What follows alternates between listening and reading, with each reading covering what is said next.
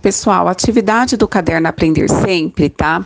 Vai estar tá lá na página 23. Por quê? Nós vamos agora para a aula 1, conceituando e identificando múltiplos divisores. Porque a aula 8 é o jogo Matrix, que está aí no caderno do aluno, na página, inicia na página 17, 18, 19, onde tem o tabuleiro, tá? 20, 21, onde tem as pecinhas. Fiquem à vontade, o aluno que quiser jogar, quiser recortar, quiser fazer esse jogo em família. Mas nós vamos agora para a página 23, aula 1, conceituando e identificando múltiplos e divisores, tá? É, a pergunta 1 está falando assim: responda. O que é o múltiplo de um número natural? Então vocês podem pesquisar no Google ou no próprio caderno de matemática. No início do ano eu falei sobre os múltiplos. Então lá no caderno de matemática de vocês, lá no início, tem o que são múltiplos e divisores, tá? Depois a pergunta 2 está falando assim: quais os múltiplos de 6 que são maiores que 60 e menores ou igual a 90.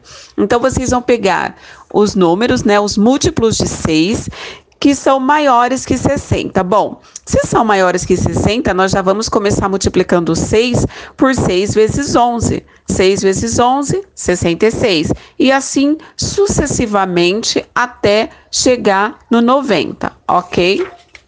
Depois a questão 3. O que são divisores de um número natural? Outra perguntinha que vocês também podem fazer a pesquisa no Google ou olhar lá no caderno no início do ano. Depois a questão 4. Qual o critério que nos ajuda a perceber se um número é divisível por 6? Hum, os números que são divisíveis têm algumas regrinhas. Então vocês podem pegar ir lá no Google e pesquisar. Qual o critério para um número ser divisível por 6? Para ele ser divisível por, por 6, ele precisa do quê? Tem também como fazer essa pesquisa, tá? Qual o critério que nos ajuda a perceber se um número é divisível por 10?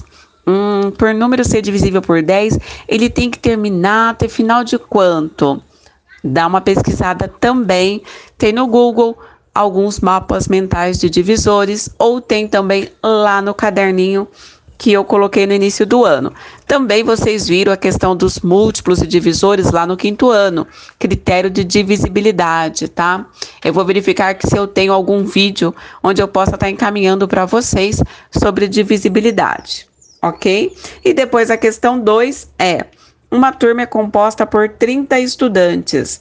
A professora propôs uma atividade de pesquisa e para isso, a turma seria dividida em grupos com mais de dois integrantes. Pensando nisso, de quantas formas diferentes essa turma pode ser dividida em grupo, desde que cada grupo tenha a mesma quantidade de estudantes, que não fique nenhum colega sobrando e que não haja pelo menos dois grupos na turma. Então vocês vão pensar um pouquinho em cima desse problema, lembrando que nós estamos falando de múltiplos e divisores. Então fique atento ao número 30 de estudante, ok? Qualquer dúvida, vocês me chamem no privado e eu vou estar respondendo a cada um dentro do meu horário de atendimento. Ótima semana!